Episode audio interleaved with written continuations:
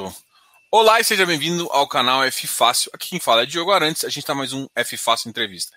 E hoje a entrevista vai ser bem legal, que a gente vai conversar com a Carolina Gregório, que, que é uma sócia ali da, da Unitas e também conhece muito sobre o mercado de real estate mundial. Então a gente vai falar um pouquinho, a gente vai começar bem diferente, porque a gente vai fazer um trabalho um pouco educativo agora, vai falar um pouquinho do mercado em si, do potencial do mercado de fundos imobiliários, e eu queria que vocês é, viessem nessa comigo para a gente entender. E lá também a gente, é claro que, é, como a Unitas é, toma conta de vários fundos imobiliários é, como consultor, é, eu queria também aproveitar e falar um pouquinho do FLMA, mas ela vai também citar todos os fundos que elas fazem uma administração, cogestão é, como consultor e também falar um pouquinho da Unitas, da, da, da como, como, como consultora. Muito obrigado, Carolina. Seja muito bem-vindo. Se apresenta também para o pessoal que muita gente já te conhece, mas eu queria que você apresentasse até antes da gente entrar nesse, nesse, nesse mundo mais macro aí.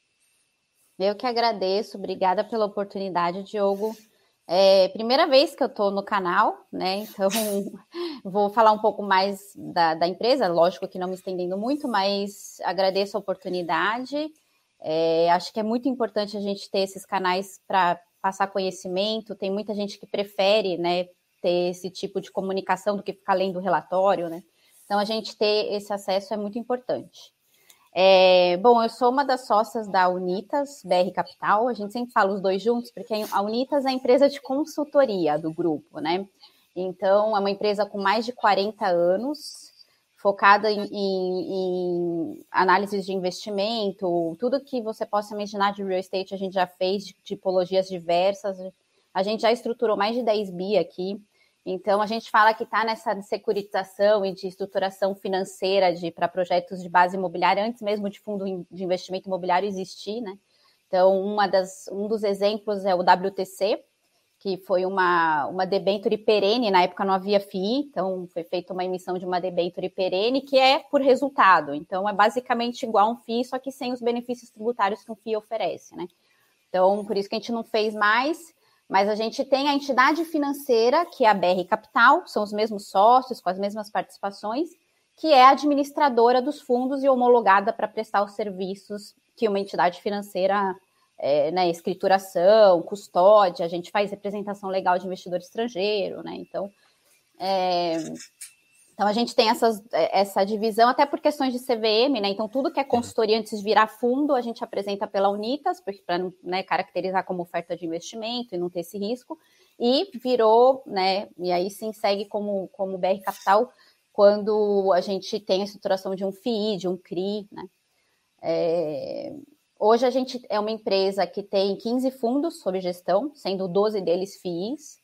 Alguns listados, como vocês conhecem, né, que é o FLMA, o SCP, são fundos listados. O FLMA pertence ao IFIX, é, é, um dos fundos que, que a gente vai comentar aqui, né? A gente tem outros fundos que de, focados em lajes diversificadas, que infelizmente não vou poder detalhar, porque ambos estão em oferta restrita. Finalizando, numa próxima oportunidade, a gente abre é, esse canal para poder falar sobre esses dois fundos é, que é o Atena e o Brasil Victory, são fundos que também têm ótimos ativos, estão entregando uma rentabilidade boa, tem, né?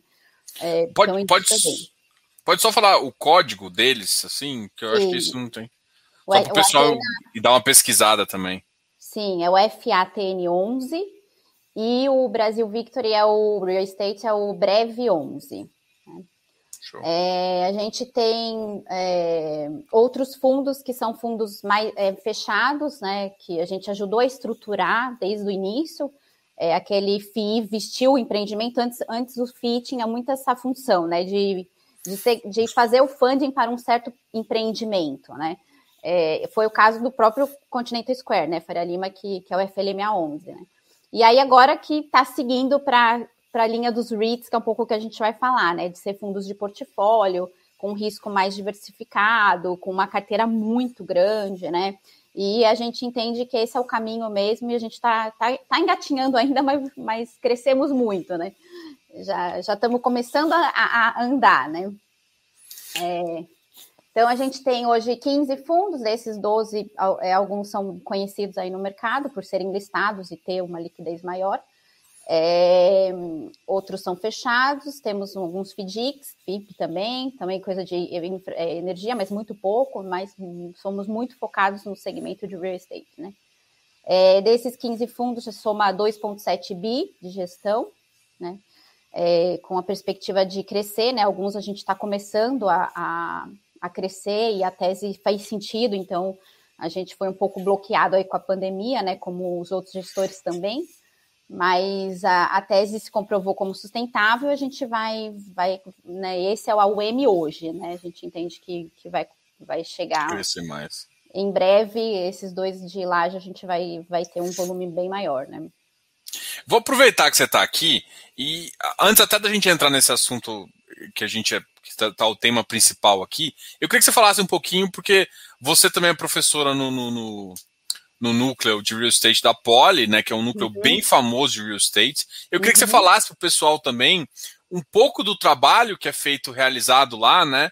Até uhum. parte da, da apresentação é, é, é, um pouco tirada de algumas informações que tem lá, até para o pessoal poder conhecer, e vamos supor que alguém, algumas pessoas queiram se especializar mais no mercado de real estate, saber uh, uma das referências do mercado que é uhum. esse núcleo aí. Sim. Bom, o núcleo de real estate ele fica dentro da engenharia civil da Escola Politécnica da USP. É um núcleo, é, é, é, dentro desse núcleo tem alguns pe professores pesquisadores, né, é, e que, que, que, são doutores pe pelo núcleo, e outros que são professores integrais permanentes, né, que trabalham é, full time na escola. Né. Eu e o professor João, o professor João é aposentado, ele, né, ele é bem, bem conhecido no mercado, é, ele ele está aposentado, mas ainda dá aula pro bono, ele adora dar aula, né, um baita professor.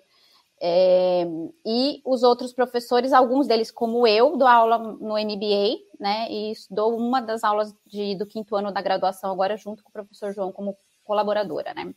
É, nesse núcleo, a gente faz muitas pesquisas para o meio, informa né, publicações, e são publicações muito práticas e, e, e no sentido de expor uma, uma, uma, questão que está polêmica no mercado, que nem a questão do IGPM com o IPCA, a questão de comparar feed tijolo com feed CRI, a questão do descolamento do INCC, não só sobre o mercado de capitais, mas também bastante relacionado ao real estate em si, né, SFH, né, a questão do, do, do funding né, para empresas incorporadoras. Então, a gente passa aí por várias publicações de diversos temas. E o núcleo também, que fica, né, quem quiser ter acesso a essas informações, é, o site é www.realestate.br e lá vocês encontram informações das cartas trimestrais, né? A gente até tem um mailing super grande que distribui, então muita gente já conhece as cartas, né? É, cada, cada trimestre é um professor, embora o professor João ele tem uma rapidez de velocidade de fazer, de, de ter um tema na cabeça e vamos discutir isso. Ele, ele é o maior produtor das cartas, mas todos os professores pesquisadores contribuem. E também é um núcleo que dá consultoria também, dá consultoria de produto, é consultoria setorial, de, né, de análise de mercados, né, é, análise de investimento e certificação de empreendimentos é, corporativos, né? Então eles chancelaram aí vários empreendimentos que vocês conhecem no landscape da cidade de São Paulo.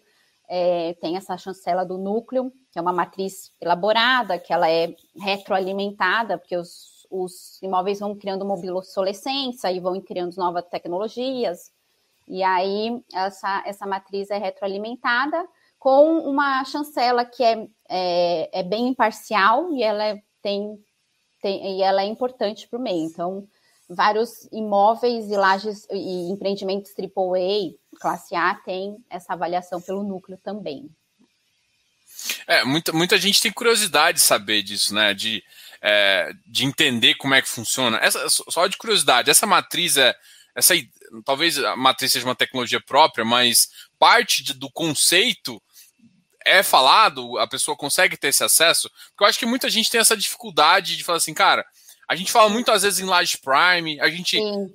tenta muito explicar para as pessoas, olha, região e tudo mais, e mas eu, eu, sempre eu sou um cara meio, por ser engenheiro também, é, eu falo assim, cara, eu crio uma matriz, eu, eu crio uma pesos de acordo com o que eu uhum. acho que tem mais potencial tudo mais. É, uma matriz é mais ou menos, não é exatamente isso, mas é uma, uma ideia disso. É. Essa informação você consegue, o pessoal consegue enxergar isso até para ter uma ideia de, de, de, como fazer, assim? Até pela, pelas perguntas e o que é avaliado né, né, dentro dos atributos de produto, de cada produto, já dá para ter uma ideia, né? Mas essa matriz ela foi concebida por meio da opinião do meio mesmo, especialistas, né? Então, tanto os atributos que são relevantes, aí é separado por tamanho da laje, né, a parte de de elevador, ar-condicionado, fachada. Então, assim, tem todo. Cada. Isso é uma caixinha que abre em vários atributos e tem as notas que de grau de importância, tanto o atributo ser importante, o peso dele, como a nota que, como aquela nota é atribuída, né? É, foi, foi construído junto com especialistas do meio. E, e, e essa, essa opinião ela é reavaliada de tempo em tempo, né? Aí eu não sei exatamente qual que é o tempo, não sou eu que cuido disso dentro da escola, mas uhum. eles re retroalimentam com essas alterações, né? É, e, e, dá para ter uma ideia, sim, da, da, da dos atributos, porque está na sequência de, do questionário, né? Legal. Vamos, vamos falar um pouco agora do tema, assim, que eu, eu tenho umas cinco perguntas que eu quero fazer para você aqui, mas Legal. eu quero. Eu, quero é... responder, né? Eu falei que é, tá, não. tá difícil, o mercado, o, o, o, o cenário está muito nebuloso, cada hora é uma, né? Numa hora a gente, achei... a gente respira, nossa, né? 2019 começamos a respirar pandemia. Yes. Aí depois começamos, não, você vai retomar, vai vir a vacinação, reforma tributária, pela, né? Então, assim, estamos. Tá difícil. É difícil, né? É porque você entrou em dois temas, assim, é, que, por exemplo, é o IPCA versus GPM e, e o do INCC, né? Que o INCC hoje em dia ele, ele não consegue carregar realmente o custo, né? As pessoas que estão mexendo com obra, principalmente residencial, residencial é que eu tenho mais contato, tá, tá, tá trazendo um spread ainda em cima do INCC de 2 a 5%, para ver se recupera para projetar um custo futuro. O aço não para de subir, aí alumínio e todas essas bagaças assim. Então, isso é uma visão que eu, depois eu quero ter de você. Mas uhum. antes dessa, dessas perguntas, vamos falar um pouquinho do, do, do mercado de REITs no mundo e também dos uhum. FIs, até para o pessoal entender um pouco do dinamismo que, que a gente, aonde a gente pode chegar Sim, e também falar. E também falar do que. Uh, até, até para o pessoal entender o tanto que a gente é nenas e não faz sentido também uma tributação nesse exato momento, né? Sim, exatamente. É, bom, a gente é, caminhou muito nos últimos três, quatro anos, né? Então, o avanço da, da indústria de fundo imobiliário, o tamanho do mercado cresceu, o número de investidores, né? Isso numa, é, é um dado que todo mundo fala, né, nas lives mas ainda assim, a gente, se a gente comparar com as economias mais evoluídas, né, a gente está muito, né, tem um potencial bastante importante aí para crescer, né? Então, e falando em grandes números, a gente pegou alguns dados até para dar uma matéria. Eu falei, pô, já que a gente não vai poder falar de alguns assuntos que a gente né, vamos comentar um pouco do mercado, que eu acho legal também, né, sair um pouco. É, a gente teve coisas ruins, né, notícias que, que, que fizeram o mercado mexer, né, como a tributa, possível tributação, é, mas também vamos passar coisas boas aqui, né? É, esses dados a gente pegou do EPRA, que é o European Real Estate Public, né, que tem alguns dados bastante importantes, inclusive do Brasil e de diversos é, países, né? É, e, e, eu achei interessante trazer essas informações, né? É, eles comparam né, os tamanhos dos REITs desde mercado global, né? Então a gente está falando, gente, eu nem tinha noção desses números. Eu falei, nossa, a gente realmente tem, tem uma importância no PIB que, que, que é muito relevante que talvez outros também nem, nem né, que estão no meio não saibam, né? O mercado de commercial real estate é de 30 tri de dólar, isso mundo, né? É, isso, commercial, é, pro, é empreendimentos de, de, base imobiliária, né, de renda. Então, envolve escritório, shopping, hotel, é, os diversos segmentos dentro desses empreendimentos de renda. Então, eles somam 30 tri. Desses 30 tri, 1,7 tri está dentro de REITs, né? Muito puxado pelos, pelas economias desenvolvidas, né? Que tem 1,6 tri em, em REITs, enquanto que os países emergentes, no quais estamos aí, é o 73 é, bi, né?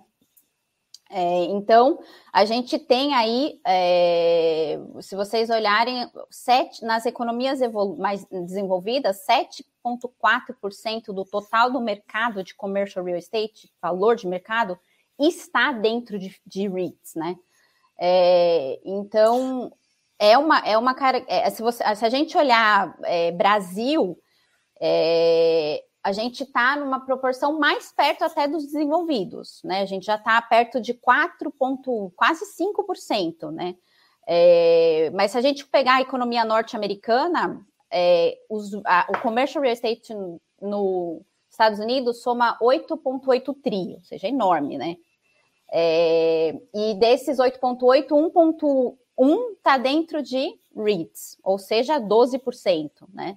É, então, a gente, a gente nota que muita coisa que, que, a gente ainda vai crescer em commercial real estate para atender atividade, crescimento da atividade econômica tem potencial para ser dentro de REITs, obviamente por causa que é a estrutura mais inteligente, mais adequada, que dá acesso para é, o mercado de capitais e pequenos investidores ingressarem né, em empreendimentos de altíssima qualidade, né, em vez de comprar é, é, ativos que se encaixam na capacidade de pagar, né? Então, compra uma salinha isolada aqui, a salinha está vaga, é com custo de condomínio IPTU, e né, não é só não renda, como é o custo, né? Então, a gente entende que é um mercado que vai crescer muito, né? É, se a gente olhar aqui é, o próximo slide, é, é, a gente dá um destaque, né, para para as economias desenvolvidas, né, desses 30 tri, 21,9 tri de dólar tá nas economias desenvolvidas e 1,6 tri dentro dos REITs, que dá o 7,4, né. É, achei, a, a, Europa tem, tem pouca é, é, REIT, né, é, commercial real estate dentro de REITs, 2%, achei bem baixo esse número, enquanto Américas, que é muito puxado pela economia norte-americana, chegou aí no, na, na, média de 12%, né? É, e a Ásia Pacífico 7. Então, você vê que o, realmente os Estados Unidos eles estão 30 anos adiantados em relação a gente. Os REITs começaram em, em 60, 1960. A gente SF, SFI, né? A gente começou em final da década de 90, né? É, então, realmente, eles estão muito tempo à frente, mas estamos crescendo muito rápido, né? De, de países das Américas aqui que tem estrutura de REITs mais parecida com, com a americana, é, México, quais, quais, são esses países, além dos Estados Unidos? Eu, eu desconheço. Canadá, Canadá também, México, é, a estrutura é muito parecida, né? É, entre os REITs. Agora, entre os REITs e o FII, a gente sempre fala que o FII é uma cópia, é, o patinho feio, né? Porque eles copiaram, mas tem coisas bem piores, né? Porque os REITs, ele, eles funcionam como uma empresa, então eles podem se alavancar, eles podem ter empregados, então é como se fosse uma ação de uma empresa incorporadora, né? Eles têm total liberdade de, de gestão é, e essa desintermediação e essa facilidade de gestão faz com que a, a, as, a, os REITs cresçam, se especializam, então eles são bem focados, né? Você tem os REITs, os REITs de, de, de escritórios, os REITs de, de varejo, né? É, então, realmente, eu, é, em termos de estrutura entre esses países, é muito parecido, respondendo a sua pergunta. Agora, entre os REITs e o FII e o nosso FII aqui, é, tem essa diferença de ter que ser uma entidade financeira que administra, a gente não pode ter empregado, né? Então, você vê pelo, por próprio, quando você tem um hotel, você tem que ter uma SPEM baixa operadora, né? O FII não pode ter os, os empregados, o FII não pode se alavancar, ele até pode antecipar recebível, fazer né, um, um, é, é, é, por meio de um CRI, é, mas ele não pode se alavancar. É, tanto é que, que os REITs de mortgage nos Estados Unidos eles estão, estão reduzindo, eles eram, eram bem menores do que fundos de tijolo e agora eles estão reduzindo para para valores insignificantes, né, comparando com, com, o tamanho do mercado lá. Aqui não, aqui faz sentido porque né, é, né, os, os FIIs não podem se alavancar e até usam a estrutura do CRI para poder ter uma antecipação e fazer uma alavancagem dentro de uma, de uma estratégia aí né, de cada gestor. Né? Então, tem diferenças bastante significativas em termos de estrutura, né? O resto é muito parecido, né? A distribuição é 90% semestral, o nosso é 95%, né? Do resultado. É... Lá é, é, no mínimo 100 cotistas, aqui é 50. Então, assim, é, é, é muito parecido, mas a grande diferença é a questão de ter a entidade financeira, não funcionar como uma empresa, tudo, a maioria das coisas tem que ser tomada em, de, decisão em assembleia, né? Então isso e, acaba ingestando um pouco a, a, gestão ativa do portfólio, né? Venda e compra, é, follow-on e né, crescimento do fundo, tudo tem que ter, ser feito é, por meio de assembleia, né? Nos REITs não. Então, é... mas estamos caminhando. Estamos caminhando. É. Aqui a gente mostra que desses 30 tri, é, o mercado norte-americano tem 8,8 tri de dólar em commercial real estate, em valor de mercado, né?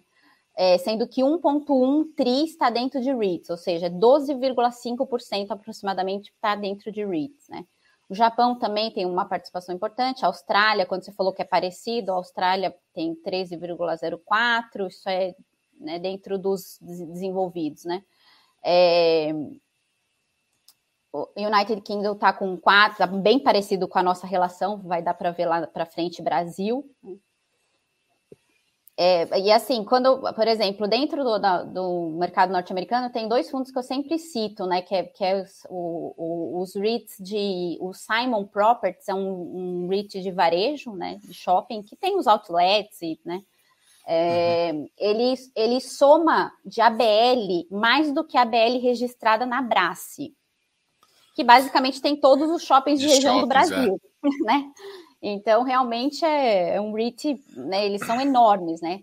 O Boston Properties é um fundo de lajes, né? De edifícios corporativos, lajes, e ele tem mais do que a ABL classe A de São Paulo, né? Então, realmente, os fundos lá são muito especializados, os REITs têm essa esse tamanho, né? E a gente tem notado que os fundos têm, têm ido por esse caminho aqui, obviamente ainda em proporções muito menores, mas de, de ser um fundo com, com foco, de ser um fundo que tem portfólio, que tem, né, é, que vem fazendo crescimento via, via, né, via follow-ons, crescendo pipeline e, e não criando novos fundos, né? Então, isso, isso, é, isso não é tão é, é, é recente, né? Estamos falando de 10 anos para cá, né? Que isso tem acontecido, né? Com mais ênfase. É. é que eu vejo as comparações, né? Putz, cara, Japão, eu tinha uma impressão que o Japão era, era um pouco mais desenvolvido. Eu fiquei, eu fiquei surpreso aqui em algumas é. coisas. Eu achei que o Japão tinha, a Europa me surpreendeu também negativamente, porque Sim. Sim, o que está dentro de REIT não é uma parcela tão, tão né? relevante. Né? Tão relevante, é. É, realmente. O Middle os, East. É, os Estados Unidos é realmente um diferencial, né? É, uma, é muito, né? E assim, se você pegar a relação de PIB, é, commercial real estate pelo PIB, é 40% do, do, do, do PIB em valor, tá? Equivale ao commercial, tamanho do mercado de empreendimento de renda nos Estados Unidos. E o nosso Brasil é igual, é o mesmo, é quase 40 também, né? Então, só que a única diferença é que o nosso tem muito ainda fora de FIIs, né?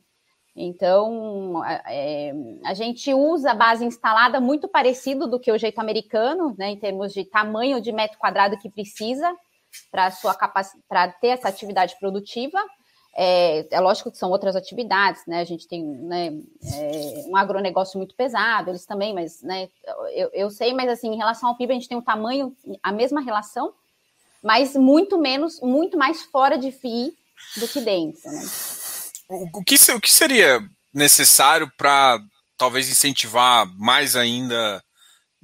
Tem alguma discussão nesse sentido? Vocês pensam, olha, talvez uma uma mudança um pouco na regulamentação, ou simplesmente é, é uma coisa que naturalmente vai acontecer?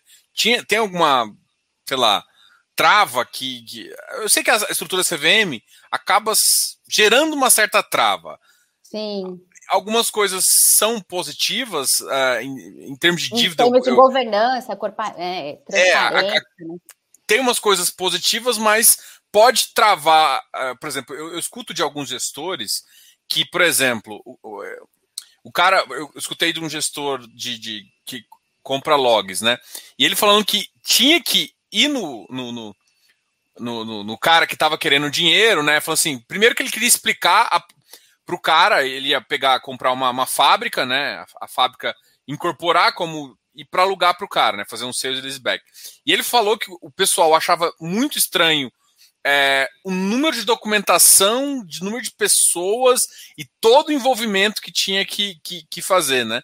Então, isso você acha que é impeditivo ou, ou, isso não? Isso é mais segurança?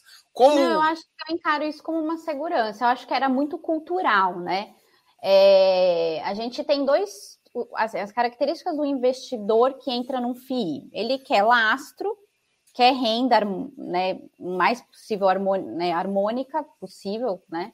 É, e, e, é, e, é um, é, e é longo prazo. Esse é o, o investidor típico de real estate, né? É, e que busca FII. Então, é investimento de longo prazo, com um lastro e com uma renda harmônica. Né? Então, é, é, é, a, a, gente tinha muito investidor de real estate em FII. Né? É, agora, o que a gente tem, que migrou muito com a queda da taxa de juros foi investidores de renda fixa, de, né, de e, crédito privado. De crédito privado migrando para FII. Né? É, e se você for ver o FII, é, ele tem uma, uma facilidade de você avaliar o que está lá dentro, porque hoje tem muita transparência, você tem um metro quadrado de cada empreendimento que está dentro do fundo que você está comprando, né? Principalmente os de tijolo. Não tem como você vender muito fumaça, igual você vai comprar uma ação, né? Que você fala, ó, oh, nosso, nosso, a nossa meta é chegar lá comprando o land bank, fazendo um monte de compra de terreno, vamos chegar, né? Não, a gente tem prédio, a gente tem a, o galpão, né? Então é, é, fácil, é mais fácil de você tangibilizar aquele valor, né?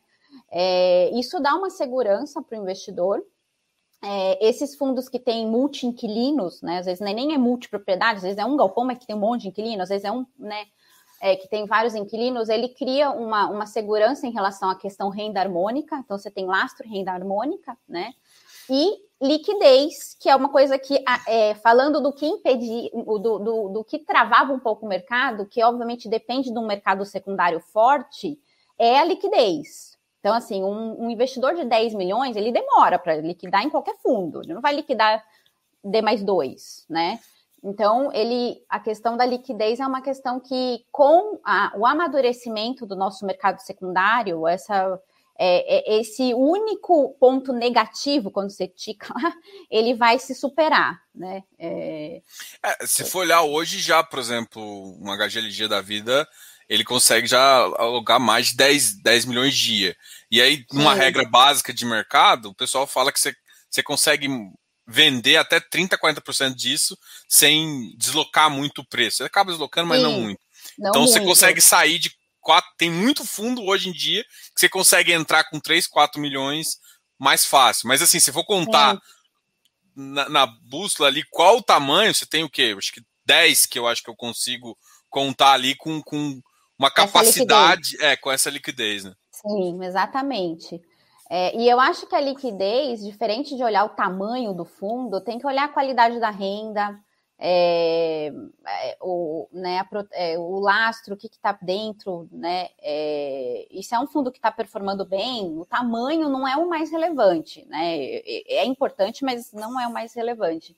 É, só que isso tudo caminha junto, né? Então, assim, os próprios fundos menores também passaram a ter mais liquidez, porque é, o mercado está mais interessado, os investidores estão mais interessados em investir em FII, né? É, eu, sem dúvida nenhuma, quem tem essa característica de, de, de, de, investir em real estate, não faz menor sentido comprar uma laje, comprar. É, faz muito mais sentido você ingressar em um FII e você ter todas essas vantagens, né? De você tem a precificação do seu patrimônio todo dia, né? Diferente você falar, nossa, agora eu quero vender, faz um laudo, né, faz diligência, aí espera o corretor achar as propostas, aí faz, e pronto, já perdeu o timing, né? Muitas vezes você já, né, no, no fim, não, você tem essa precificação diária do seu patrimônio, e o momento que for melhor para vender, você vende, né? É, só que se você vende, não era tão assim, porque a gente tinha um mercado ainda que, que era muito pequeno. Agora ele está crescendo numa velocidade exponencial, né? Se você compara o quanto a gente cresceu nesses três últimos anos, né? É, o crescimento foi muito, muito rápido.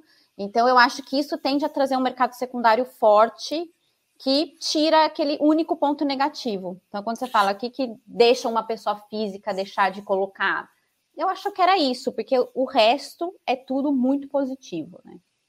Ah, em termos de, de, de, por exemplo, de ticket médio, né? Se a gente for analisar ainda, a gente aumentou o número né, de pessoas, né? Eu lembro que, sei lá, quando eu entrei tinha 150, 100 mil pessoas e hoje a gente está com 1 milhão e 400. Mas Sim. o ticket médio ainda é baixo. É baixo. É, tem, tem, uma parcela da população que já investia, que, que utiliza isso até como uh, um veículo de transparência, de renda, de gestão ali do próprio patrimônio, mas ainda, por exemplo, aqueles, sei lá, vou dizer médio, que, que tem tickets maiores assim, ainda não. Então, se você comparar ticket médio de pessoas que investem, por exemplo, em, real em REITs, e no Brasil ainda, o Brasil a gente está com 50, alguma coisa assim. Então, é, uhum. é, é um valor é muito baixo ainda, né? Eu não sei, como, como melhorar isso, né? Como trazer talvez um volume maior, né? Que eu acho que são duas coisas que a gente precisa, né? É, parte educação, mas tem alguma alguma outra coisa que tipo a gente olha lá fora e fala assim, cara, se a gente a gente está num caminho bom, mas se melhorasse isso e isso, é, o que que daria para para a gente incorporar, para a gente aumentar esse ticket médio e deixar o setor também cada vez crescer mais? É, eu acho que é, primeiro, assim, é, a segurança jurídica, né? Eu detesto falar isso porque todo mundo fica reclamando e eu não quero reclamar, deixa tudo, mas que isso cria uma, né? Não, é, a gente fala, né? Já ouvi vários falando, mas essa frase eu acho ótima. No, só no Brasil o passado é incerto, né? E é incerto, não, não tributava, agora tributa, ganho de capital de FOF, agora tributa. É, é um jogo, você, é, é, isso cria uma insegurança jurídica. Né? E quando você tem essa insegurança, você vai para investimentos que, mesmo que não tenham um spread é, tão alto. Mais, tão alto, você fala, vou colocar lá, porque lá eu tenho a liquidez, lá eu tenho proteção, lá ninguém vai mexer. Né? Então a gente, a gente tem essa questão da insegurança e da liquidez. Eu acho que resolvendo essas duas questões, é, já evoluiu muito as outras, que também eram problemáticas na minha visão, que é transparência, é mostrar exatamente os resultados, é mostrar os inquilinos, mostrar. Lógico que não contrato por contrato, porque até você cria uma questão comercial que prejudica a gestão, né? Mas você ter muito mais é, informação sobre aquela cota que você está adquirindo, é, eu acho que isso já andou muito. Em termos de liquidez, estamos caminhando, mas ainda tem muito a caminhar. E a, e, a segurança jurídica, que realmente fica nessa, vai cobrar, não vai cobrar. Então, assim, é, no Brasil, a gente é, realmente o FII tem, de, tem tudo para crescer, porque ele é um, é um, é, é um caminho muito é, importante para fazer equação de fundos de empreendimento para renda, que não tem linha de crédito para isso, né? Se for olhar é, é, é, o investimento é de longuíssimo prazo, o payback é de 10 anos, né, mais de 10 anos, e não tem nenhuma linha de crédito com essa característica. Né? Então, você, você ter esse, é, é, é via mercado de capitais, primeiro um acesso a, a, um tamanho de, de volume de, de recurso muito grande, que não é subsidiado, que não é de FGTS, que, né, é, um, é um recurso né, maior, é, isso tende a. Tem, é, e não ter linhas de crédito né, que atendam empreendimentos para renda, tem para venda. Né? O mutuário está lá, resolvido SFH, tem o crédito associativo, tem o, o, o Casa Verde Amarela, mas para empreendimentos para renda a gente não tem. Então, o CRI, o CRI, FII, é, é, é, esses, é, é, esse, a importância do mercado de capitais e desses veículos para fazer funding para os, os empreendimentos gerar riqueza, gerar emprego. É, por isso que a gente, nós, né, e outros gestores também sempre falamos, nossa, não, essa tributação realmente vai, a gente vai voltar para o mundo da renda fixa e vai voltar, né, que não é um mundo de geração de riqueza, é uma, uma, né, fica lá com, com recurso parado esperando, né, então a gente acha que o potencial é grande, mas precisa ter essa transparência, liquidez e segurança, né. Quando você fala em segurança jurídica, eu lembro do, do, de alguns projetos de lei, por exemplo, de, do governo tentar querer que todos os contratos, isso não vale só para fundos imobiliários, né? Mas que todos os contratos de GPM automaticamente virem IPCA. É, esse é o é tipo é de coisa que. Interferência, né? Cê, cê, é, cê, porque você vê estudos e vê que, por exemplo, pô, a maioria das pessoas que estavam com contratos em GPM que cons conseguiram, é, quando a, a, a, o mercado está muito longe disso, muita gente não conseguiu repassar e aí fez média. Eu já vi, eu vi tudo, eu vi média de PCA, vi, isso, ou seja, as pessoas acabam entrando num acordo sem ter Sim. essa interferência. É, com certeza. E, e, é assim que tem que ser, né? É uma relação comercial, não, não tem que ter uma interferência de cima, né, é, para decidir isso, né? Até porque tem muitos que, é, que têm como pagar mais, porque a sua atividade econômica não foi comprometida, pelo contrário, é, a empresa triplicou de faturamento, a, né, a gente tem muitos setores que foram prejudicados, mas tem muitos setores que Cresceram. É, cresceram muito, né? E aí esse vem na onda, esse, esse é o inquilino que vem na onda. Não, aí você fala, não, mas eu acabei de ver uma live sua, eu já fiz essa discussão com um dos inquilinos nossos. Acabei de ver uma live sua que vocês cresceram, triplicaram, né? E você vem me pedir desconto. Eu tenho 70 mil cotistas para pagar, né? Então, assim, realmente não. Não, vai ser o IGPM, vou seguir o contrato, né? Vou seguir o contrato. Aí, não. Então, assim, é... essa interferência atrapalha demais, né? Então, bem que você falou, não é só a questão da, da, da reforma tributária, mas é, é, é essas interferências que é, de pôr o dedo onde não tem que pôr, né? e cria, uhum. cria uma fragilidade. Você perde força na negociação, né? Você perde força porque ah, você viu que vai sair tudo agora, vai ser IPCA, a, medida previsória está aí, já passou tal instância, né? E aí você fica de mãos atadas, tendo que Aí o outro que realmente sofre, porque é um segmento de hotel, de shopping e tal, que você tem que, né, Dá a mão. Né, você tem. você, você, você, acaba sendo mais inflexível porque o outro não exatamente, consegue. Exatamente. É, é, é, é isso que, que eu acho que o maior entendimento do pessoal é entender que passando uma segurança jurídica, e a gente fala desde que o momento que entra, né? Você entrou num detalhe aqui que é é, é crucial. Você falar, todo mundo é, entra na onda, né? Em vez de realmente aproveitar. Sim. Pô, a gente acabou entrando nesse assunto assim, mas deixa Vamos eu terminar. concluir aqui que esse, esse slide é legal. Esse aí mostra o quanto a gente pode crescer. Vamos falar é, de coisa é... boa. É, porque senão a gente não vai falar do FNMA, pô. Sim. É, vamos lá. É, bom, é, o nosso mercado Brasil de commercial real estate, esse dado eu achei bem, bem interessante, é 577 bi de dólar. A gente aqui colocou tudo em dólar para ficar mais fácil, tá? É, até porque o dado que vem do EPRA também é em dólar. É, os fundos listados, ou seja, dentro de REITs, é, a gente tem 27 bi de dólar, né? Isso dá 4,7%. Ou seja, a gente já está maior em termos de percentual de imóveis de né, commercial real estate que estão dentro de REITs é, equivalentes a economias muito importantes. Nos Estados Unidos é 12 esse número, mas a gente já está em 4,7, né? E falando em relação ao PIB, que é uma comparação também importante, que é o próximo slide, a gente é, ó, o nosso PIB aqui, esse PIB aqui é dezembro de 19, é 1,4 tri, tá? A gente tem 27 em REITs, a gente está falando de uma relação de 1,87%, né? Enquanto que, hum, o, falando do mercado norte-americano, que é o mais, né, é o maior mercado no mundo, a gente está com uma relação de 5,36, ou seja, a gente tem um espaço aí de três vezes para crescer se a gente fizer um comparativo. Aí você fala, ah, mas é, obviamente regra de três, engenheiro adora fazer regra de três, né? Não dá para fazer regra de três, eu sei que não dá, né? Mas é, eu acho que a gente tem uma, uma característica parecida em termos de distribuição, de, de regras em geral, né? É, eu acho que o tamanho do mercado em relação ao PIB, de commercial estate em relação ao PIB, é parecido. Só falta boa parte desse commercial estate estar dentro de FIIs, né? Que isso a gente está menos da metade em relação à, economia norte-americana, né? Que é perto de 3, a gente está perto de 5, né?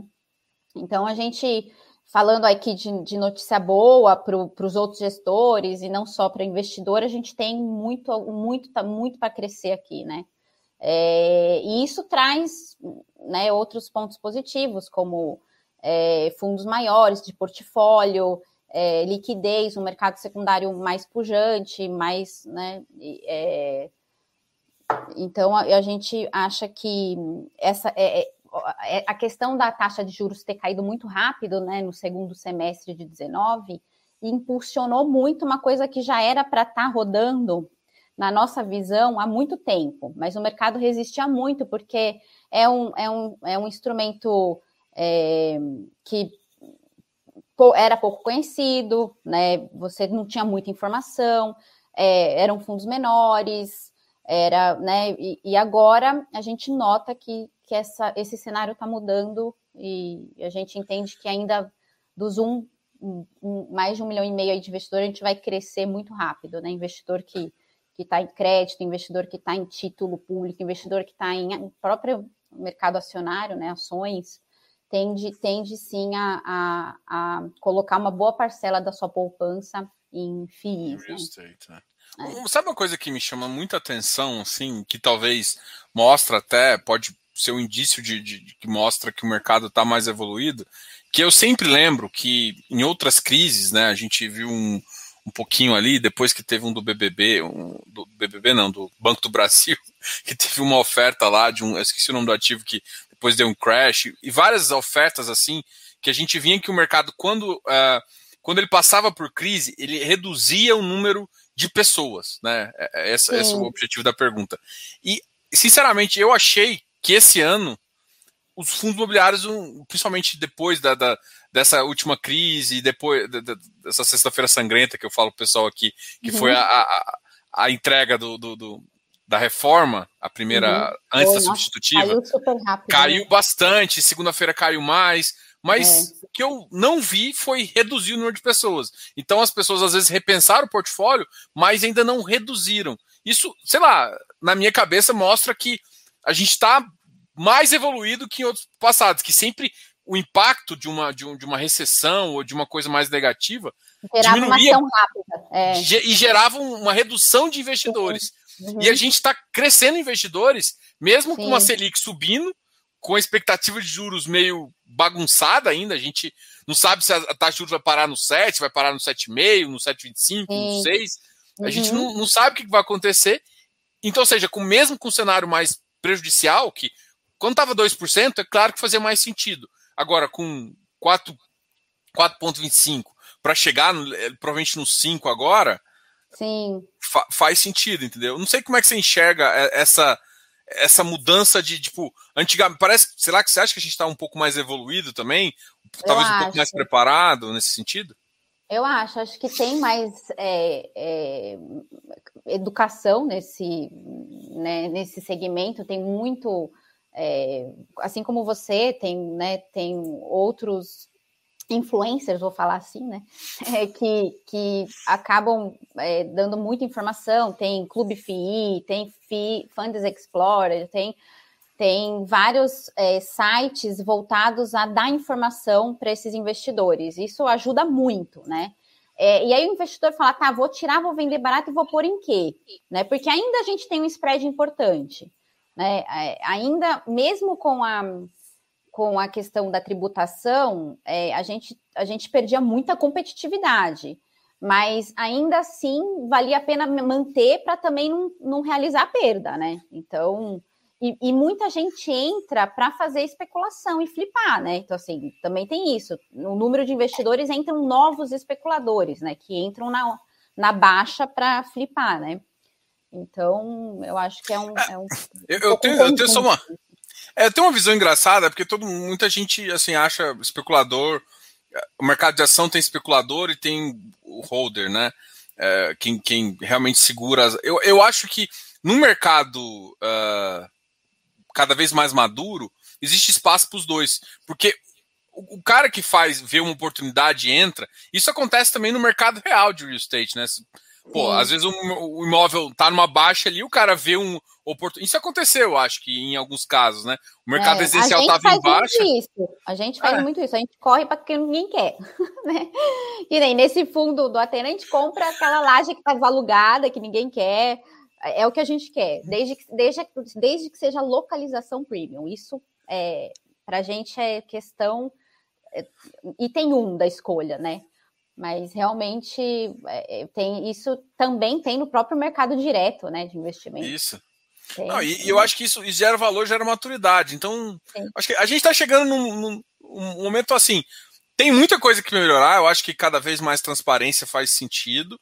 É, a gente sempre tenta brigar, assim, é, pedir isso, conversar com, com as pessoas, entender estratégia de investimento. Eu acho uhum. que essa, essas conversas que, por exemplo, a gente já teve uma outra conversa anterior, eu e a Carol, falando uhum. de um fundo, né? A gente não vai, eu não vou comentar sobre o fundo aqui, mas a gente já falou. Então, é, essa abertura também eu acho que está um pouco maior, assim, de, de, de comunicação de todo mundo, né? Sim, sim.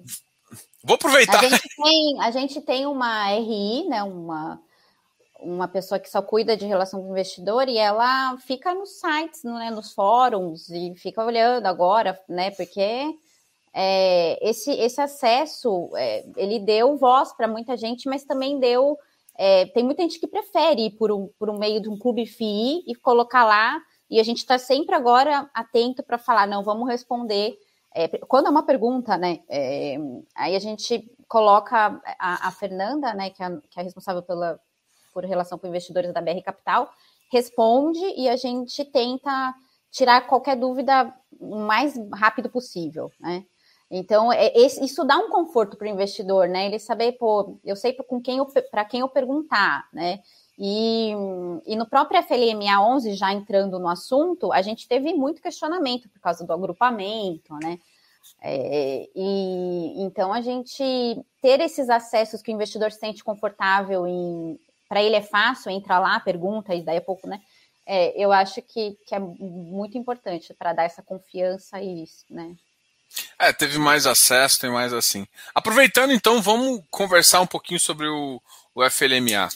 Vamos. Que, vamos. Eu acho que é um dos assuntos que muita gente quer conversar, eu acho que vocês devem ter recebido bastante perguntas sobre isso, que foi o, o agrupamento, né? O agrupamento Sim. talvez foi um evento uh, bem importante. Aí eu queria que você explicasse um pouquinho de agrupamento. Eu acho que eu já, já comentei com o pessoal a parte técnica, né?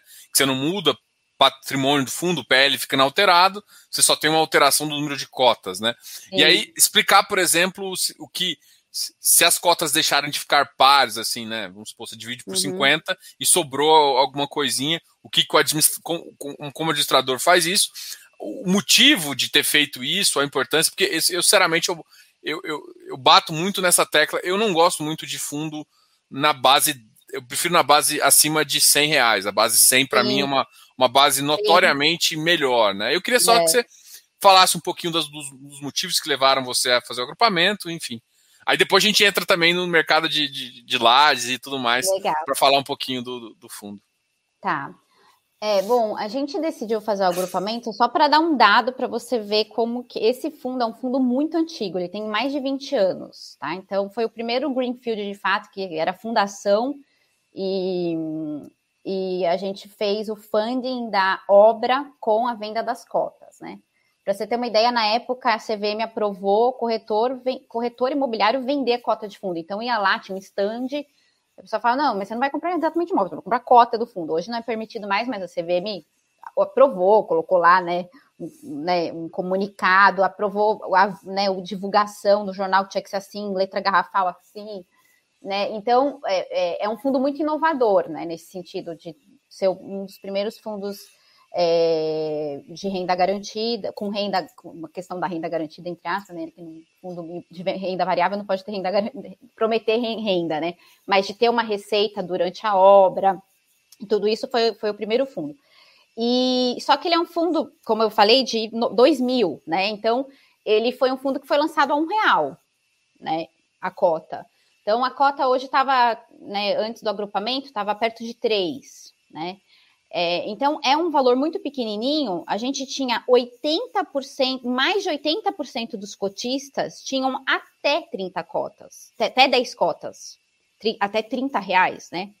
Então, assim, você imagina você ter 75 mil cotistas, dos quais 80% disso, um pouco mais até, ter até 10 cotas. Né? Metade do fundo tinha até 5 cotas. É, cada cotista, né, a, a, o custo de escrituração de um fundo, ele depende da quantidade de cotistas e das movimentações que acontecem na B3. Então, todos os cotistas, é um encargo do fundo, então o fundo pagava uma conta de escrituração que equivalia a uma laje da torre, né? É, realmente era um valor muito alto. Então a gente falou, o que, que a gente pode fazer para. E isso cresceu muito recentemente, porque a quantidade de cotistas, é, eu tô aqui há seis anos. Quando eu entrei aqui, a gente tinha 1.700 cotistas nesse fundo. Hoje, antes do agrupamento, a gente tinha 75 mil. Então, assim, realmente cresceu assim, né, o número de cotistas. E com isso, a cota barata a gente tinha é, é, é o custo de movimentar esse cotista era mais caro do que a, o provento e tudo que você possa imaginar dele. Então, realmente não, não valia a pena. A gente decidiu fazer o agrupamento para ter a redução do custo de escrituração. E a gente já viu isso, já vai aparecer no próximo report, né? No próximo relatório, é, os cotistas vão, vão verificar. O custo de estruturação já caiu pela metade. Então, dos 75 mil cotistas, hoje a gente está com 22 mil aproximadamente, né? Esse número muda um pouco todo dia, mas a gente já reduziu bastante a quantidade de cotistas. Então, com isso, hoje a cota está perto de 135, 140, depende, né? Mas é, foi como você falou, a gente, como que a gente fez? A gente deixou um prazo para que o cotista tenha é, frações, né? É, é, exatas né, da, da, relação de 50. E quem não tem, a gente fez uma leilão, está fazendo ainda, está tá finalizando, um leilão das sobras. E aí cada cotista não vai ser prejudicado de forma alguma, ele vai receber o percentual que ele tem desse bolão de, so, de sobras que está sendo leiloado na B3. Tá? Então é dessa forma que a gente faz. Já estamos finalizando esse processo. É, é, é, é, um fundo que, que é um fundo muito é, sustentável, assim, em sentido de, de proteção, né? A gente viu, a gente passou 31% é, do P, 35% do PL é um hotel que ficou fechado. E mesmo assim a gente conseguiu segurar é, a rentabilidade, obviamente, o yield caiu, mas é, a gente foi segurando com o escritório. E uma coisa muito positiva foi que o hotel, muitos outros fundos que tem hotel tem, teve que usar caixa para fazer frente ao capital de giro do hotel. Um break-even de um hotel, obviamente, depende da, da, do tamanho, do número de quartos e da categoria. Mas o break-even do hotel é perto de 30% 20, né, de ocupação. 25, 30, 35, fica nessa faixa. Então, uma ocupação inferior a isso, você tem que aportar capital de giro para você pagar empregado, para você pagar. É, não tem como a, a estrutura girar com uma ocupação baixa. E nesse fundo, pelo tipo de contrato que a gente tem, que é um contrato bastante protegido para o investidor, a gente recebe um percentual da receita bruta do hotel, a gente não teve que usar um real de caixa. Então, aqueles mesmos 5 milhões que a gente tem em caixa, que é para fazer frente à reposição de ativo, então é, a gente, inclusive, está fazendo reposição de ativo no hotel, a gente está trocando algum, alguns equipamentos, comprando louça, essas coisas, né, é, enxoval, né, a gente está fazendo um, um, uma, um, um, capex agora, a gente tem o Fralá intacto, né, enquanto que é, o, o, outros fundos que têm a, a, o, o, modelo mais típico, que é receber um NOI, que é o que sobra, né, o final da linha, teve prejuízo, teve que sim aportar para poder fazer frente ao capital de giro do hotel. Então, a gente tem essa vantagem, esse fundo conseguiu segurar, mesmo com os meses fechados. É, hoje, logo na reabertura, que foi em junho, a gente já, entregou, já teve 18% de ocupação. É, só para dar um dado, o mercado hoteleiro de São Paulo é, em 2020 fechou com 23%, então a gente logo na abertura já chegou é, a uma taxa próxima, né? É, esse aí tá faltando junho. É, eu tinha achado ele. Depois eu. É, mas foi 18. Então, eu acho que é, é, hoje eu fui pegar um dado para fazer um trabalho aqui da empresa mesmo, e eu, eu coloquei lá no ranking, eu vi, ele é o, falando de fundos do IFIX, ele é o segundo colocado em total return, de valorização de cota e proventos distribuídos, né, que é o total return. Então, ele é o segundo colocado. Então, é um fundo que, que tem, né, é, que tem um desempenho muito bom, mesmo sendo um fundo que tem monoativo, mas ele é multi-inquilino, a gente tem mais de 10 inquilinos na torre e tem essa proteção de ter esse tipo de contrato com a Cor. Né? É, a Cor tem 25% do hotel, nós temos é, 75%, 135 quartos, né? Só para ter uma referência. Né? Não é exatamente por quartos, né? A gente, mas é, o, o, hotel tem 180 quartos, né? E a gente. E como é que está essa. E como é que está essa volta agora, uh, São Paulo, um pouco. A taxa de ocupação do último mês, até não estava aqui, mas eu estou procurando outro relatório, mas estava, quando eu olhei, estava 18%, né? No, no, último relatório de vocês. É, qual que é, em termos de expectativa, assim, não, não exatamente do fundo, mas do, do Sim. mercado, assim. É, por exemplo, a, a previsão do mercado é mais ou menos chegar em, em seis meses a gente voltar com 40% principalmente uhum. que a gente chega em dezembro, é uma, uma época assim. O mercado já, o mercado hoteleiro já, já, já consegue fazer previsões, né? Porque o que eu escuto uhum. de muita gente em São Paulo é que, por exemplo, o trânsito já voltou, já vai voltar algumas questões de, de rodízio mais próximo do que era a realidade pré-pandemia.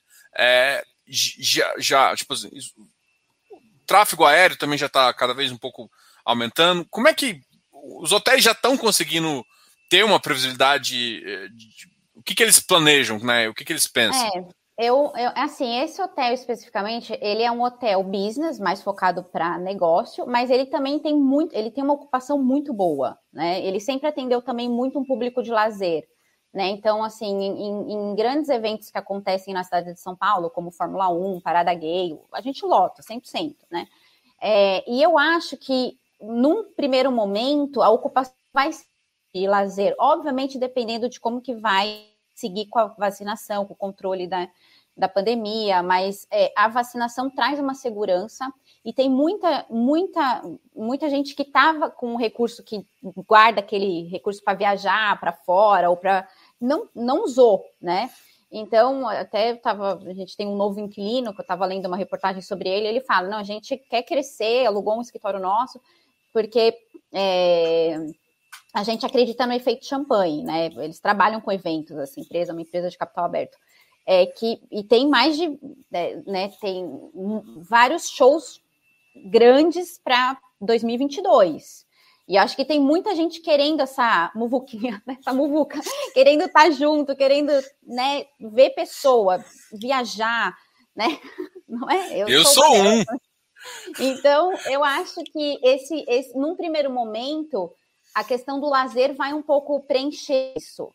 É, a questão das empresas, eu acho que elas estão com um budget muito apertado, obviamente por conta né, de tudo que elas passaram, e o, né, o negócio agora não é treinar e não é treinamento, eventos corporativos, mas focar em, né, na empresa voltar a ter um, um equilíbrio econômico mas eu, financeiro, mas eu acho que o lazer segura um pouco.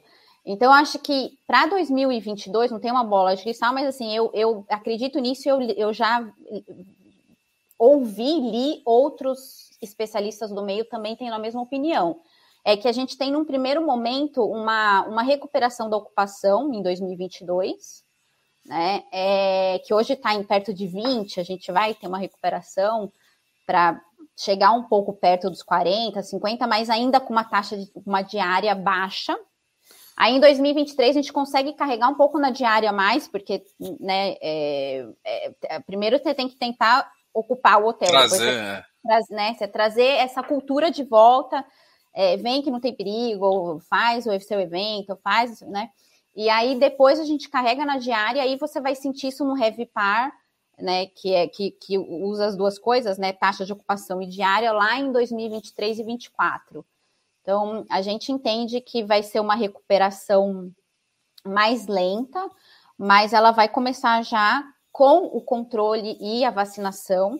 É, a partir do, do, de 2022, a gente já vai com, conseguir começar a ver uma retomada na ocupação aí. Historicamente, a ocupação dos hotéis de negócio em São Paulo fica em torno de 65, 70, né? Porque final de semana é, é Cai, muito né? fraco. Então, dá, já dá essa relação, né? 30% da semana tem pouquíssima demanda, né? Mas esse em específico, normalmente, eu acho que ele, ele tem uma tendência um pouco maior, não? Sim, não tem. Ele sempre performou muito bem esse hotel, né? Até pela localização, o é. estilo, a, a, mobilidade que tem em volta, o, né? É, tá dentro de uma, de uma região de São Paulo muito valorizada, gastronômica, cultural, é, né, acesso. Então, realmente, ele é um hotel que, que a gente entende que vai, é, primeiro, num primeiro momento, ter esse público realmente que tem essa, né, é, tá, tá querendo viajar, né? É, e São Paulo nunca vai deixar de ser, as, as principais sedes de empresas estão aqui, é, você tem é, é, a parte cultural, a parte gastronômica, a parte, né, é, uma das né, das maiores do mundo. Então, realmente, a gente entende que São Paulo não é o protagonista hoje do setor, mas vai voltar a ser, né? Hum. Falar, falar um pouquinho também da, da parte de escritórios, né, do, do fundo, uhum. parte lajes, que está com uma ocupação já bem relevante, né, acima de 94, é. que é o que está garantindo um pouco do, do, do rendimento do fundo. Sim, é, a gente está com um yield perto de 4, mas também se você for considerar que 35% do, do patrimônio do fundo estava fechado, né?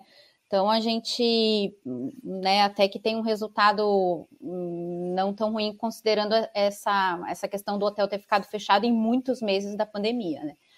Mas o, esses 94, a gente tem um único conjunto vago. É, a gente, obviamente, teve renegociações, né, é, diferimentos, descontos, mas hoje o fundo, se você olhar o preço médio por ABL, ele já está muito próximo, estamos 110, 111 reais o metro quadrado, muito próximo do que é classe A Vila Olímpia. Se você pegar classe A média de São Paulo, que aí contra Chucrizaidan, contra outras regiões, dá perto de 90. Mas se você pegar a Vila Olímpia, Faria Lima é 185, preço médio por metro quadrado, Vila Olímpia 111. O nosso, nosso fundo, né, o Continente está já dentro da média de mercado, né? é, da, do, da Vila Olímpia.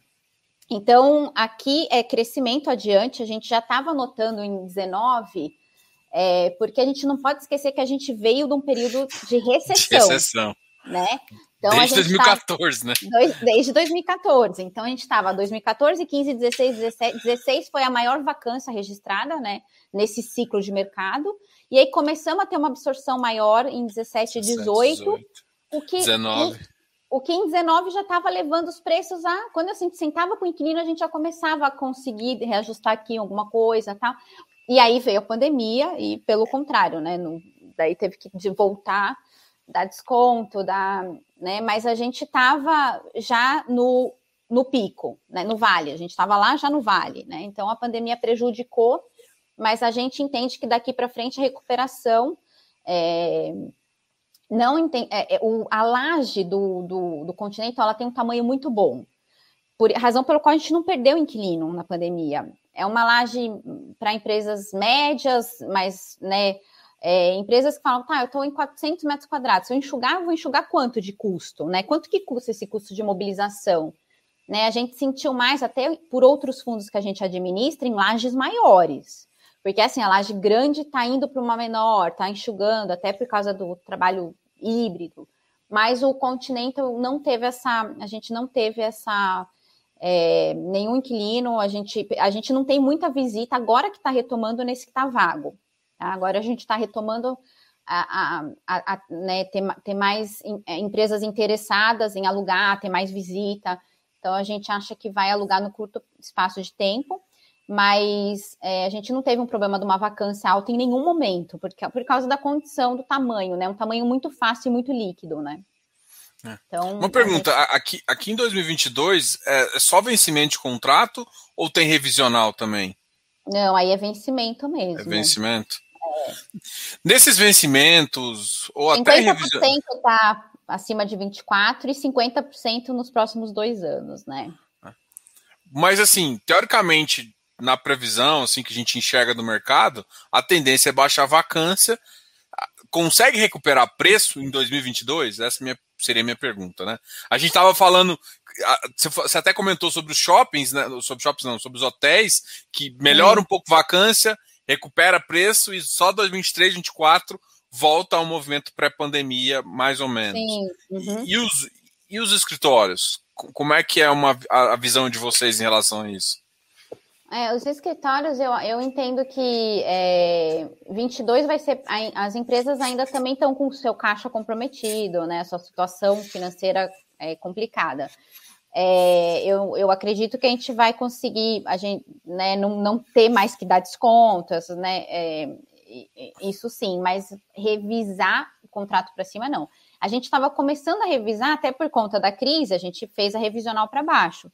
E a gente sempre fala que é, a revisional é uma, uma questão ingrata para o locador, né? Porque é sempre a, é, é uma escadinha para cima. Quando o mercado tá bom, a gente espera os três anos. Pela lei do inquilinato, a gente tem que. A, a revisão só é permitida a cada três anos. E isso acontece. Nenhum, você não consegue fazer uma revisão antes disso. Mas quando o mercado está em recessão, é uma curva não é uma escadinha, né? Ela vai a cada, a cada mês você senta com o inquilino de novo, mas eu acabei de negociar. Não, mas tá, senão vou devolver. Tá, tá. A, a questão é que Vila Olímpia, é, Faria Lima, a gente tem média São Paulo, vacância 20, 3, cresceu 2 pontos percentuais no primeiro, no segundo tri, né? É, 23% de, de vacância quase. É, Faria Lima, 12, Vila Olímpia não chega a 10 né? Então, é, é um mercado que, que, que tem mais hum, demanda, é um mercado que a empresa que quer ter esse convívio né, com, com outras empresas perto, com toda a questão de mobilidade, é, quer Vila Olímpia, e a falta de espaço novo, porque não tem oferta nova, né? A gente tem o estoque é, muito elevado, novo, que está chegando e que chegou né, nos últimos anos, é na Chucri Zaidan, né, nessa região mais para a Zona Sul. É, realmente, Vila Olímpia e Faria Lima tem muita pouca coisa entrando nova e a gente está com uma vacância de 10. Vacância de 10 já começa a pressionar preço para cima e não para baixo. Então, a gente tem que, por uma questão de é, efeito direto da pandemia, vai ser difícil, mas 2023 a gente já começa a ver uma previsão de recuperação mais acelerada. Preço, né? É. E aí a gente já pode pensar nesse ponto em, em preço mesmo, de metro quadrado subindo. Sim, sim. Principalmente revis... nessas regiões. Nessas... Já estava acontecendo isso, né? Eu lembro que final de 19 e 20 já, a gente já estava conseguindo puxar preço para cima, né? É, e aí veio a pandemia, a gente teve que voltar. A gente tinha acabado de renegociar alguns contratos, a gente né, teve que voltar para trás, né? É, porque a gente tenta é, atender o cotista, né, que, que, espera essa renda, mas também tem que entender a empresa. Então, tem empresa que é, que estava numa situação boa, que não pediu desconto, mas teve empresa que pediu, teve empresa que foi pedir quatro, três meses depois do lockdown, do primeiro né, lockdown. Aí a gente conseguiu segurar e, e, e fazer só um diferimento. Então, a gente foi conseguindo segurar muito bem o escritório, né? Algumas empresas a gente deu diferimento para melhorar o fluxo de caixa, é, principalmente aquelas que dependem muito dessa questão de público mesmo, né?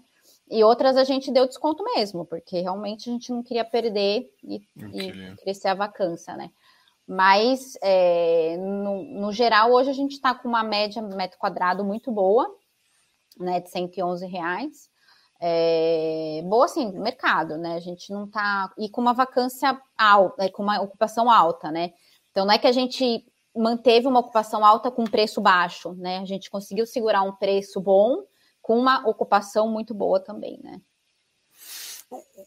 Não é? Vocês pensam em, sei lá, aumentar mais o fundo ou aumentar, colocar mais estratégias nele? Ou o fundo, a tendência é ficar com, com esses ativos aí, ficar como se fosse uma gestão mais passiva ali? Esse fundo ele tem uma questão de regulamento, né? É, no regulamento, os, até isso, desde os cotistas.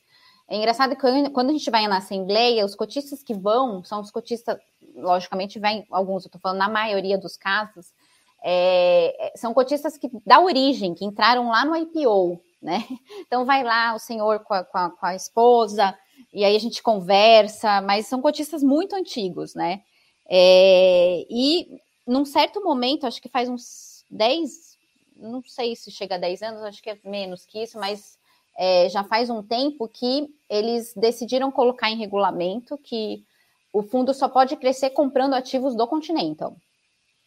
Então, se a gente quiser comprar outras lajes do Continental, a gente tem hoje 8, quase 8 mil metros quadrados do, do empreendimento. Então, é, a gente poderia comprar outras posições, né? Mas só do Continental Square. Então, uma gestão mais ativa, que até às vezes é uma das perguntas de alguns investidores, né, que, que nos perguntam em fórum, nessas, a gente não pode ter essa gestão ativa porque é uma regra do regulamento, né?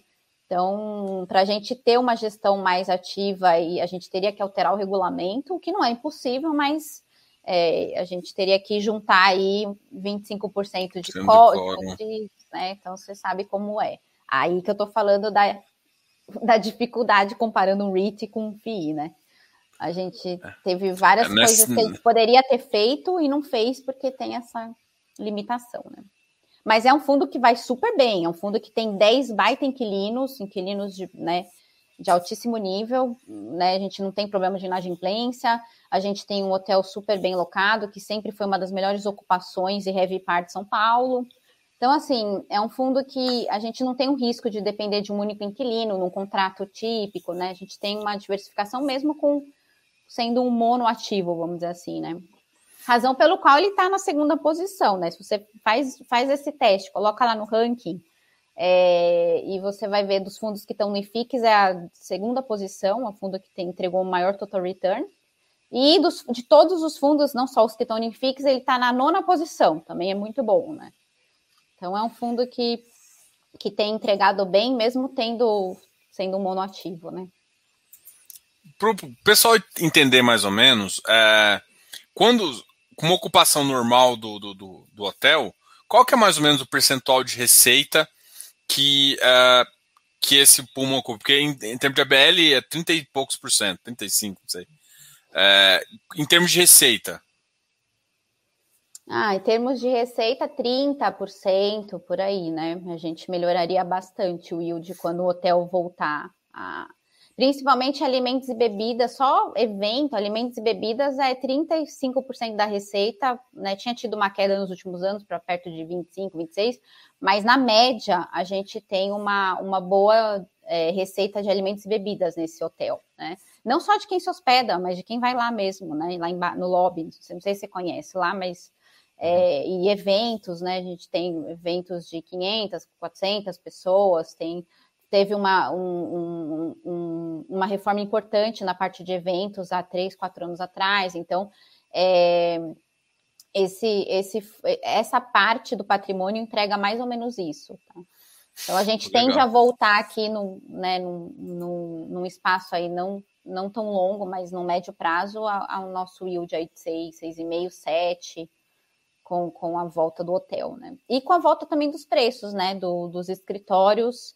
É, alguns contratos a gente deu um desconto maior, então a gente vai começar a, né, a, a como eu falei, 2022, a reavaliar e, e, ver o que, que a gente pode melhorar também dos escritórios, né? Então eu acho que a gente vai chegar nesse yield no curto espaço de tempo, assim, Legal. Vou fazer a última pergunta aqui. Muito obrigado aí pelas respostas e até para falar.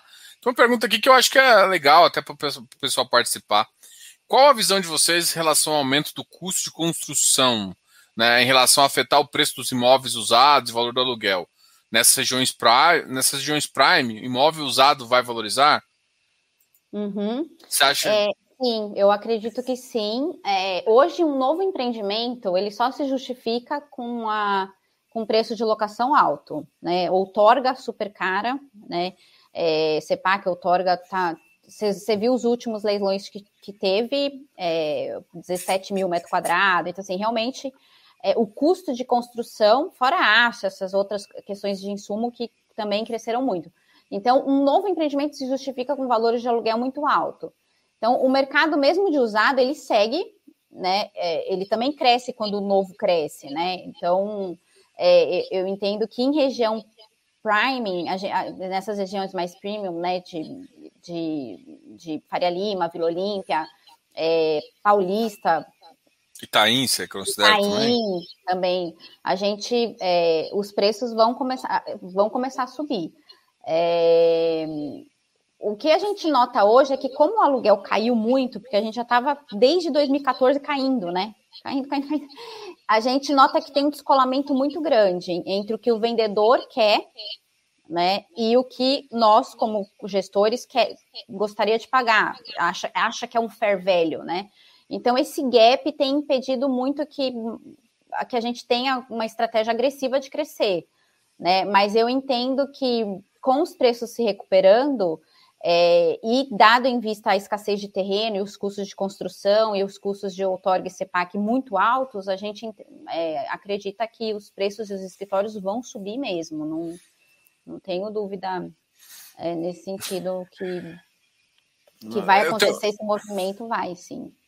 Uma, uma, pergunta, assim, eu acompanho ali o percentual de CEPAC depois das vendas e tal, e aí tanto do CEPAC vendido quanto do CEPAC usado, né? Porque ele vende, aí fica com título, aí o cara, à medida que vai protocolando a prefeitura, vai fazendo isso. E tem regiões que estão bem desenvolvidas, né? Se for, se for você, vou pensar numa uma área mais especulativa, onde tem potenciais em São Paulo, geração de, de valor de ganho de capital. Qual, qual é uma, uma região que você pensa assim, assim nossa, essa região aqui, é, a estrutura em si está melhorando, empreendimentos classe X está tá, tá indo para cá? Tem alguma região que você fala assim, nossa, essa região aqui é uma coisa que eu penso em colocar em um fundo, alguma coisa assim? É, eu acho que assim, o mercado classe A nas regiões premium já está muito caro. Isso. Né? É, por isso que respondendo a pergunta é, do, do ouvinte, eu acho que é, o usado vai crescer junto, mas os classe A nas regiões premium acho que já está realmente num, num, valor super alto. Aí você fala, vamos descendo um pouco para a Zona Sul. É, eu acho que é, uma, é o eixo de expansão da cidade. A gente nota Chucre, que é, Chucre, tem, tem, muitos empreendimentos. A gente tem enclaves triple A's lá que não tem na Faria Lima, né? Tem aquela região que tem o W Torre, é, Rocha Verá, Parque da Cidade, Morumbi Tower, o que é um enclave AAA, e os novos que estão chegando também são AAA. Então, eu acho que o, o, eixo de expansão é lá, mas a gente tem que colocar na precificação, né, eu como gestora, quando eu avalio um, um, um novo negócio, que a vacância lá é acima de 30%. Então, a gente tem que considerar isso no, né, no, no valuation. Vai ficar um tempão para poder você ter o ramp-up e o prédio 100% ocupado em preços que justificam o, né, o, o valor do investimento, né? Então, realmente, é, eu acho que se, o que tem bastante oportunidade é nessa, nessa região, que, que, que dá para avaliar, mas desde que o preço, quando você vai fazer a valuation, você considere que, que o ramp-up para estabilizar vai ser mais lento, né? Show. Carol, eu tô chamando de Carol aqui. É, Carolina, né? muito obrigado aí pela conversa. Eu, eu queria realmente agradecer. A gente já tinha conversado outras vezes, é a primeira vez que a gente conversa aqui ao vivo no canal. Eu, eu já te convido para uma próxima live aí, porque Sim, teve legal. perguntas aqui sobre o Fatiene. É, foi, uma, foi até um pedido. Uh, originalmente, a gente. Sim. Eu conversei bastante sobre o Fatiene, mas é, como eles estão em silêncio, a gente falou: ó, não vamos falar. E a gente trouxe essas informações do FLMA e também aí do mercado de estate, foram muito válidas. Eu quero agradecer demais a sua disponibilidade. E por você aceitar aqui conversar. Muito obrigado, seja muito bem-vinda, que seja mais uma de várias conversas. Eu, eu só queria que você também falasse do, dos outros, vários dos seus links aqui, da Unitas e da BR Capital, está aqui embaixo, acho que o e-mail está aqui. Se quiser deixar mais alguma informação também, para como o pessoal entrar em contato, ou também, também é, em relação, eu vou colocar o, da, da real estate aqui também, da, da Poli, para o pessoal núcleo. que quiser, uhum. É, do núcleo também aqui embaixo, para cada vez o pessoal conhecer mais. Mas vou deixar você falar com as últimas palavras aí, quero agradecer você. Não, eu que agradeço a oportunidade, foi um prazer, Diogo, participar. Eu assisto muito, a gente está começando a entrar mais nesse, né? Nós somos muito low profile, eu falo para o meu sócio João. É, a gente é muito reativo, né? Assim, você, a gente esperou seu convite, a gente não vai atrás, né? A gente é, é, mas a gente entende que é muito importante a gente aparecer e tá, né, e tá as pessoas saberem com quem elas falam, quem que é o gestor, né, é, né a cara do gestor, né, é, e, e, isso a gente entende que é importante, né. Então, eu acho que que a gente, eu vou, eu tô deixando aqui a minha, a, o meu caminho aqui para você agora. Quando você quiser me chamar, você me chama. Porque realmente a gente a gente está começando a se inteirar mais em redes sociais. A gente não tinha nem é, LinkedIn da, da, empresa. Então, assim, para você ver como que a gente era low profile, com 2 bis e 600 sob gestão, a gente tem a nossa estrutura que já temos um, um, um RI, né? Uma RI, né? Uma, uma, uma diretora de relação com o investidor. Então, assim, a gente está se estruturando para poder ter esse, esse canal como, como o FII Fácil e outros é, com mais presença e participação. Então, eu agradeço muito você ter chamado, é, foi muito bom. Você, é, quero, quero falar do FATN 11. Assim que a gente terminar essa oferta, falta pouquinho. Eu vou te avisar e a gente abre uma conversa sobre isso. É, até porque é uma tese muito diferente, então acho que, que é legal abrir né, esse, é, ainda dá para reinventar no em ficos de tijolo. Né? E assim, eu vou falar para você, assim, bem honestamente, eu conversei com você e com, com, com o seu sócio, com o João, naquela época, e eu fiquei encantado. Fiquei uhum. encantado uhum. com a visão imobiliária de vocês, assim, assim. Uhum. É, eu, eu, assim, eu não, eu, não, eu não quero dar preferência a ninguém, porque também, enfim, eu tenho que conversar com todo mundo e tal. É. Mas eu, eu realmente vi isso, uma visão focada em imobiliário, que eu acho que para quem traz essa traz informação para o pessoal é muito válido assim, né? E, eu realmente eu gostei bastante da tese do, do, do Fatien. Quem é do meu. Uh, eu tenho um grupo exclusivo, fechado, assim, que sabe que eu falo bastante da tese dele, né? E tá Sim. cada vez melhorando a liquidez, enfim. Mas eu realmente eu vi essa, essa, essa, essa visão imobiliária que eu acho que faz sentido mais pessoas conhecerem e, e conversar também. Sim, de qualquer legal. forma, eu muito agradeço. obrigado. Tá aí nosso site. É, meu e-mail é meu nome, né? carolina.gregório, arroba unitas.com.br ou arroba brcapital.com.br. Então, quem quiser falar sobre né, análises de, do, setoriais, enfim, alguma oportunidade ou alguma questão de um fundo nosso, tenho aí total acesso comigo ou com a Fernanda, que é a RI, que é ri.brcapital.com.br. É, e é isso, vamos em frente que temos muito a crescer e a gente quer estar tá, quer quer tá junto aí com os outros gestores, tem muitos gestores aí que também estão evoluindo e, né, e crescendo em teses muito interessantes, então acho que a gente tem que aproveitar esse mercado e ter muita lives e né? tem, muito, é, tem espaço para todo mundo também. Só, só uma, uma, pergunta, você falou RI arroba é. é porque o que eu tinha colocado aqui para o pessoal é porque vocês também têm o Nitas, arroba Unitas, e o BR Capital, arroba BR Capital. Esse vocês não estão usando tanto? Ou é melhor o RI mesmo? Eu vou colocar não, o RI aqui embaixo também, é porque eu só tinha colocado o BR Capital. Pode pôr RI que a Fernanda responde rápido. Então tá. Muito Obrigada, obrigado de novo, Carol. Seja muito bem-vinda aqui, é a primeira de muitas vezes. E, pessoal, muito obrigado. Não esqueça de se inscrever aqui no canal e até a próxima. Até mais. Bye, bye.